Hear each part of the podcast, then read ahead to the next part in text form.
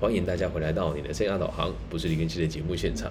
那今天我们是特别的单集，因为我现在人是住在台湾高雄的一个背包客旅店。对，那以往这是大家一起住的地方，那我会尽可能压低我的声量，因为这个是他们公开的场合。原本今天是不想录制啦，但是难得在就是没有女儿的打扰之下，然后也自己在一个我觉得。风景还不错的地方，那这个呃背包客旅店跟大家解释一下，它就是一个呃大家一起睡大通铺的概念。然后以往我在海外跟在比较偏向的地方住这种这种背包客旅店的时候，都会跟大家一起聊聊天、交朋友。但今天在都市区好像大家比较没有这种氛围。我今天是来出差的，今天早上到海洋大学去做。演讲啊，就是现在的高科大啦。然后下午到钢商就业，哎，钢商文化中心，对，旁边的民众应该这里应该没有民众会听我的节目。因为背包客旅店大部分的人的的年纪是比较小的，那现场就有几个人在在这边呢，哈，就是让大家体验一下。因为我我认为我的节目做的还蛮入世的，然后也做的还蛮。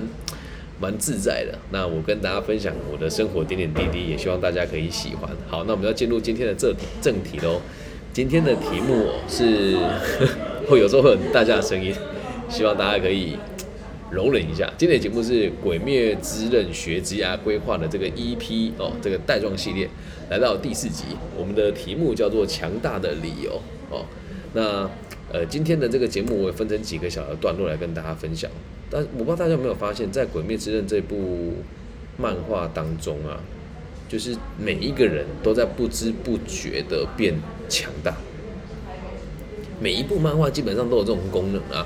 你没有看到任何一部漫画的主角是越来越退步的嘛？几乎没有吧，对吧？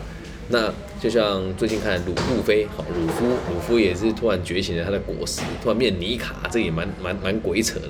但你从来都不会看过任何一个漫画的这个主角是越来越差劲的，应该是不会遇到这种状况。所以呢，我希望让大家知道，就是从《鬼灭之刃》这个漫画里面找到我们强大的理由，还有找到这个漫画里面每个人强大的原因哦。所以第一点要先跟大家讲哦，伤害彼此是必然。在你成为强大的这个过程，跟你想要强大的这个原因还有理由，你要知道，一定会在你的成长过程当中伤害彼此，而这个彼此哦，包含你的好朋友，也包含你的这个敌人。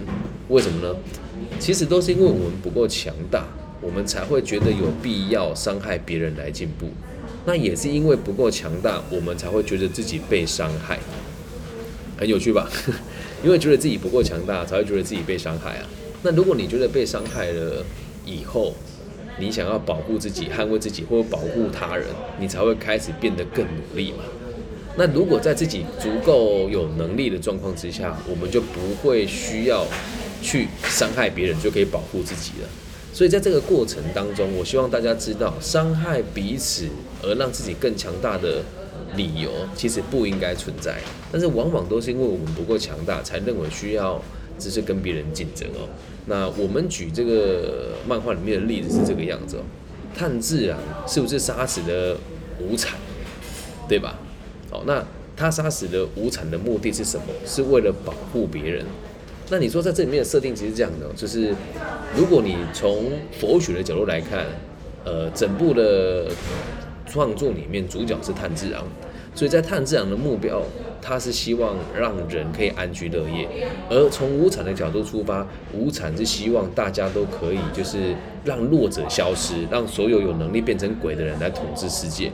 两个人的角度都没有错，那他们两个都有非常明确的目标，因此才会需要变得更强大。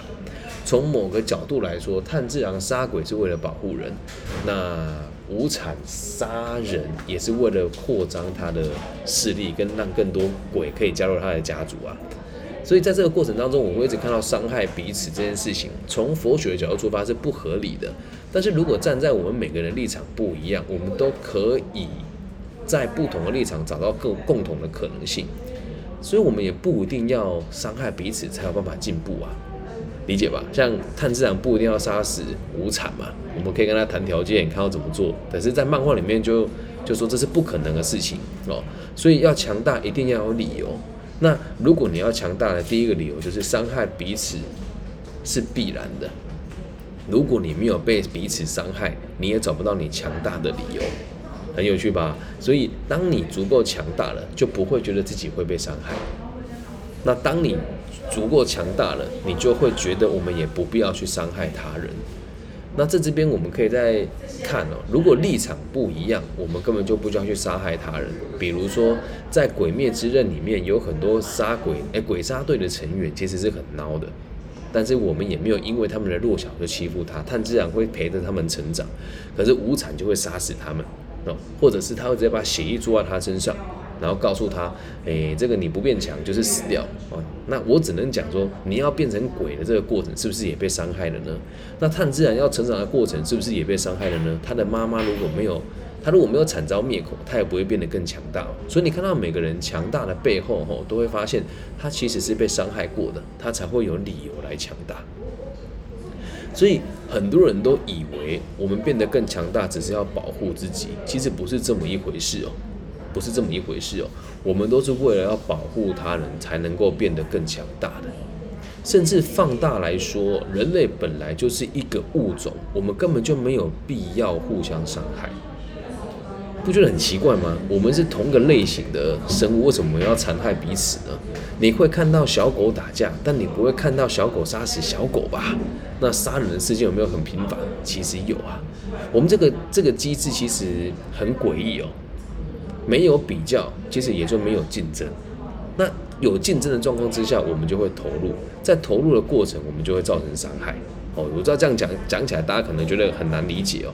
从本质上来讲，我们要变得强大的过程，根本就不需要伤害彼此。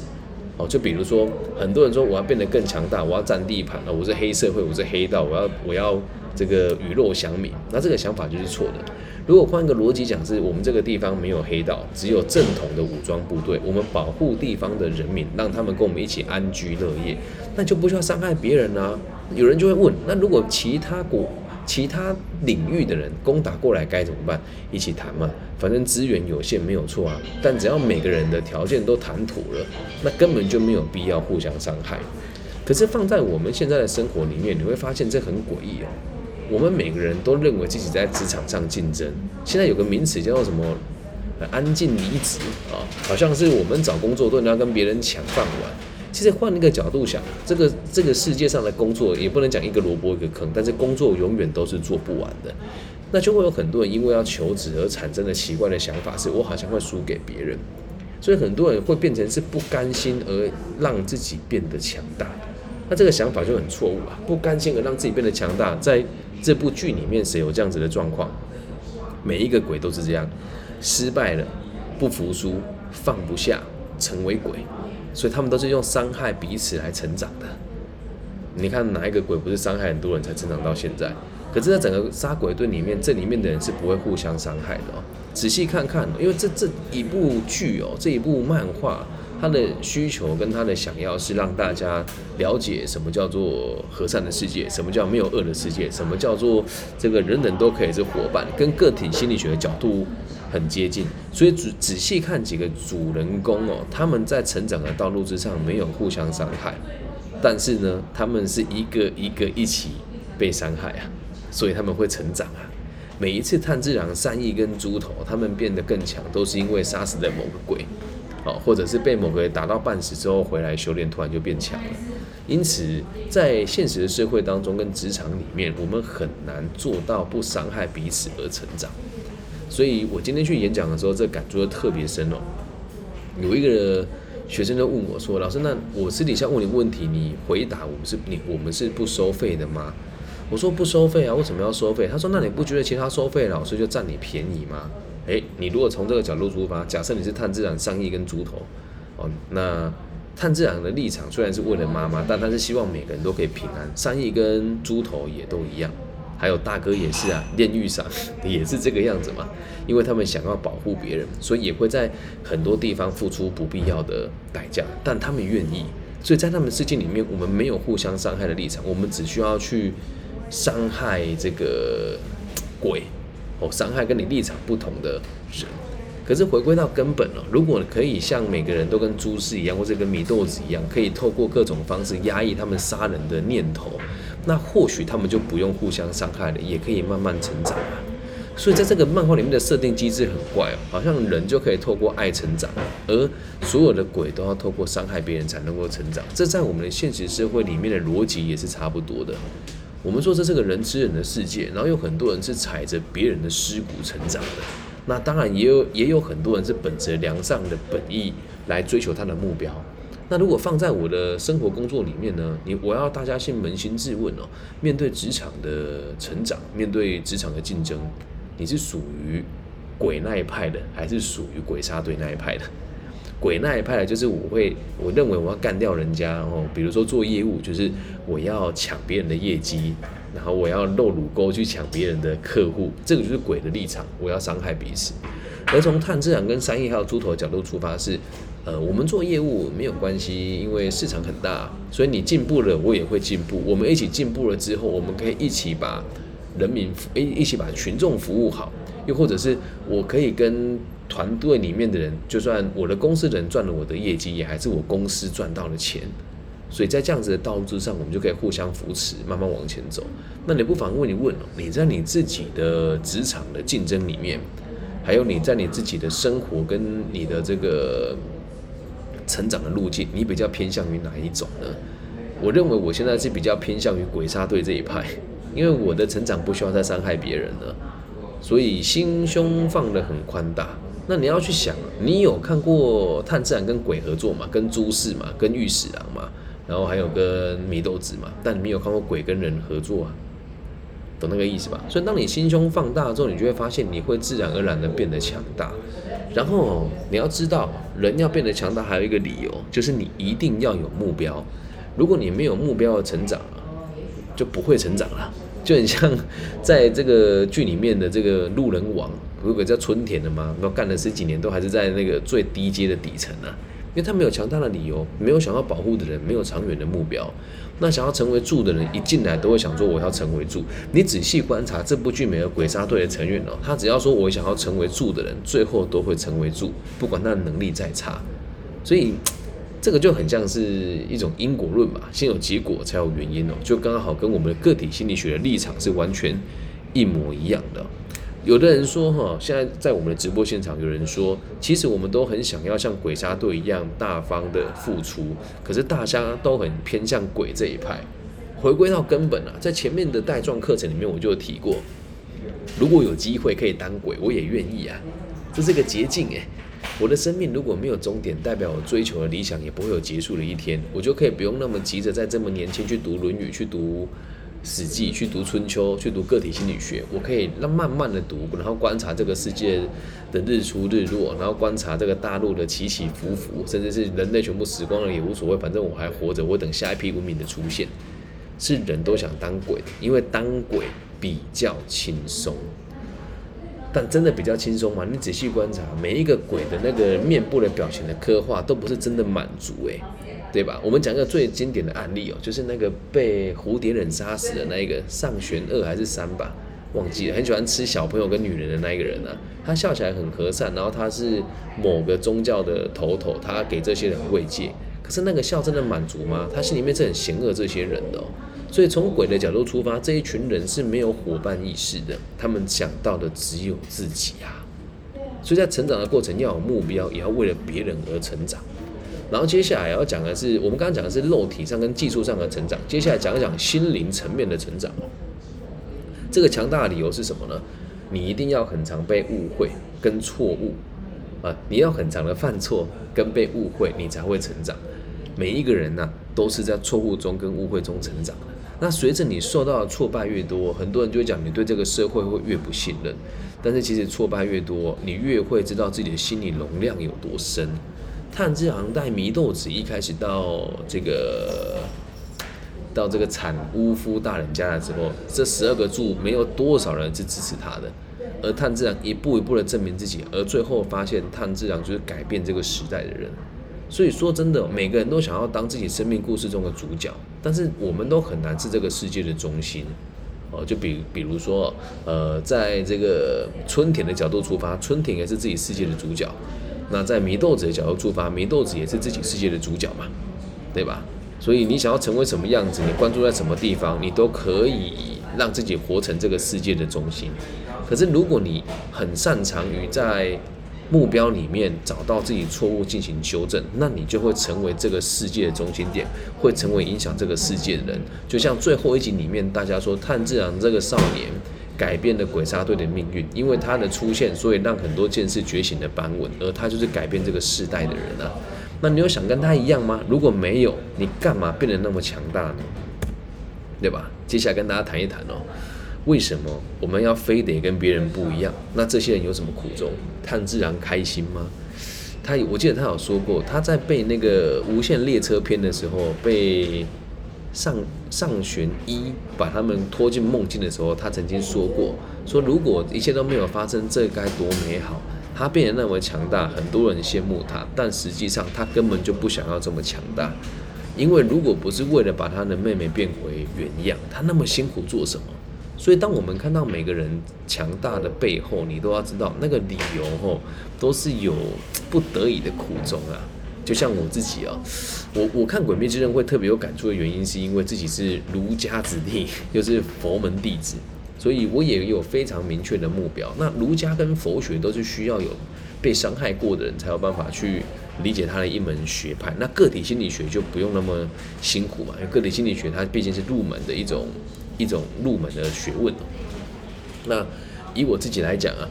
有的人说哇，你真的很大度诶，面对这么多事情，然后你现在还可以这么的看得开。说真的，如果可以的话，我还是希望自己可以不出车祸，然后开开心心的跟我的前妻开一间咖啡厅，以身以以身以这个健全的身体，在这个世界的小角落里面默默过自己想过的生活。可是现在的我已经经历了这么多事情了，投资，然后被骗，然后去南宁 逃回来。然后又这个开咖啡厅又倒掉，然后又经历了婚姻的一些小小的变化。那大家说哇，难难怪你会这么放得下。可是真的要我从头选选一次的话，我并没有真的那么想要变成别人眼中强大的人。所以有时候人吼会变得强大，或是对事情有执念的，也都是被逼迫的。所以啊，最后跟大家分享一个观念哦，这个讲完就要做结论哦。为什么要强大？还有强大的定义是什么？听清楚了。如果你跟一个人有共同的目的，他的功能很强，那才叫强大。如果你跟一个人没有共同的目的，但是他很厉害，你不会觉得他强大，你会觉得他是一个非常大的麻烦。这样能够理解吧？那你要如何定义自己的强大，跟如何找到愿意跟你陪陪你一起成长的人？你们要有一起共同的目标。那在成长的路上，基本上有伙伴的话，你会过得更轻松一些。那以我自己的逻辑出发，目前在教育这条行业上面，我认为我有伙伴，但他们不是百分之百认同我的想法。那因此，我也在慢慢修正自己的认知跟标准了。以前我都会觉得，所有的老师、生涯规划老师跟心理师，只要方法跟理跟系不一样，那就是非我族类，其心必异。那现在的想法慢慢修正了啊。我觉得，呃，随着被伤害的机会变高了，如果现在出现有人在网络上批评我，或者是在这个公开的场合就是评论我的不是的时候，我也不会像以前这么急着跳脚跟去证明他，我只会说，嗯，可能大家立场不一样吧。那当我们开始不会反击跟伤害别人的时候，其实人家才会认为你是真正的强大，了解吗？好，那最后帮大家做个结论哦，就以。以这个逻辑来帮大家做这一集的收尾哦。你如果觉得自己很怯懦，或者是觉得自己很没用，或者是觉得自己很弱小，你要告诉你自己呀，这是开心的事情，因为你没有强大的理由，没有被伤害啊，你强大干嘛？对吧？又或许是你选择了被伤害这一条路，因此你不需要强大，只要你不想进步。就是因为没有人逼你，你说哎，老师，这不是这违反你的这个论点吧？你不是说你想要什么可以自己做选择吗？这个世界很有趣哦，风往哪边吹，我们就得往哪边倒。有一句俗话说的很好嘛，年轻的时候我以为我是风，老了之后才发现我是草。所以学个体心理学跟佛学，还要看这个《鬼灭之刃》，你要有一个想法，你要有个逻辑哦。表面上好像是我们自己做选择了，其实哦，这是一个不可逆的趋向性。什么叫趋向性呢？只要是人，我们都会不知不觉的对有能力的人、跟愿意付出的人、跟积极的人产生爱慕感。嗯，那这就是我们说到最后我们都得强大的原因。有点听不懂哦，我解释一下。我们都会不自觉的喜欢运动员，我们都会不自觉的喜欢优秀的人。那这些人为什么要变得那么优秀？因为心中有使命感。好，那这种使命感又分成大我跟小我。小我是什么意思呢？我努力是为了让我自己过得更好，或让我让让我的家人过得更好。以金刚经的角度来讲，这个叫我相、人相跟众生相啊。那如果我的努力是为了让全人类好，那这个就会变成是摆脱我相、人相、众生相跟寿者相。那我相是什么呢？只在意我自己。人相是什么呢？只在意我我周遭的人。那众生是什么呢？我只在意所有的人类。那受者相是什么呢？我修为跟我强大，跟我行善施德，是为了长命百岁。那只要你的行善修为跟成长不是为了这些东西，就会变成大我了。每个人之所以会变得更进步，都是希望自己可以被大家尊重，然后在社会当中是有价值的。这样能够理解吗？恰巧跟个体心理学的这个逻辑是一模一样的。在个体心理学当中，人之所以有价值，就是因为我们能够被社会利用，然后社会社会也愿意给予我们尊重，这个才会形成一个善的循环。那一个人的价值来自于你可以贡献给社会多少，以及你有多少被利用的的真实的能力，这就是你的价值啦。所以，当你对全人类有有使命感的时候，哪怕你做的是一个清道夫，你也会想着说：我把这个路上的脏东西清理掉，跌倒的人就会变少了。那某种程度上来讲，你也是强大的人。别人扫地可能随随便便，但你会用心的把每个角落都打理好，这个才是我们真正强大的理由，都是为了别人呐。不要以为一定要互相伤害才能够成长。啊，然后呢？如果你能够被立场不一样的人伤害，在过程当中被误会、被骗，你就会慢慢成长。所以，如果你不不强大，代表你没有理由、没有目标。但如果你想要强大，就要知道，都是为了保护更多人，都是为了让这个世界更好。很悬吧？我们讲《鬼灭之刃》，那你这样子去体会一下，就会知道这部漫画要陈述的内容是相当高深。那也希望大家如果喜欢的话，因为毕竟这个是一个附加的带状节目，那是希望大家可以跟我一起好好的学习个体心理学跟佛学，还有儒学。好，那佛学我现在还不会开始做的原因，是因为我觉得还没有很透彻。那么关于儒学跟个体心理学呢，也欢迎大家可以追踪我的这个阿德勒谈人性、自卑与超越，还有这个被讨厌的勇气。以及现在的《西说论语》的部分的带状节目，那希望大家喜欢，也希望大家在我们的节目当中可以学到一点点对自己人生有帮助的事情。哎，中心校花来留言了，嗨，嗨嗨嗨，你好，好久不见。好，以上就是这集全部的内容喽，希望大家喜欢。那可能这一节音质会比较差，因为是在一个公开的场合里面录制的，那会听到一些杂音，那就让大家体会一下吧。所以说节目一定要在录音室里面录呢，只要节目诶，只要这个内容扎实，然后听的不会太难过，那自然，然后有内涵，当然在什么地方录都可以啊。啊，那也谢谢大家今天的喜欢，然后也谢谢大家愿意听我的节目。那本节目呢，也接受各种不同的赞助，不管在世界上世界上哪个角落，我都有办法伸出账户让你赞助我。所以，呃，想要赞助我的朋友，可以在各个不同的平台，Google 或者是这个 Podcast、Apple Podcast、Spotify、IG 或者 Facebook 搜寻我的名字，都可以找到我。好，我的名字叫李更新，木子李，甲乙丙丁戊己更新的更，王羲之的羲。那大陆地区的粉丝朋友呢，就如果要捐款或者是跟我聊一聊的话，可以加入我的微信，我的微信是 B 五幺五。二零零幺，好，我爱你们，感谢大家今天的收听，大家晚安，拜拜。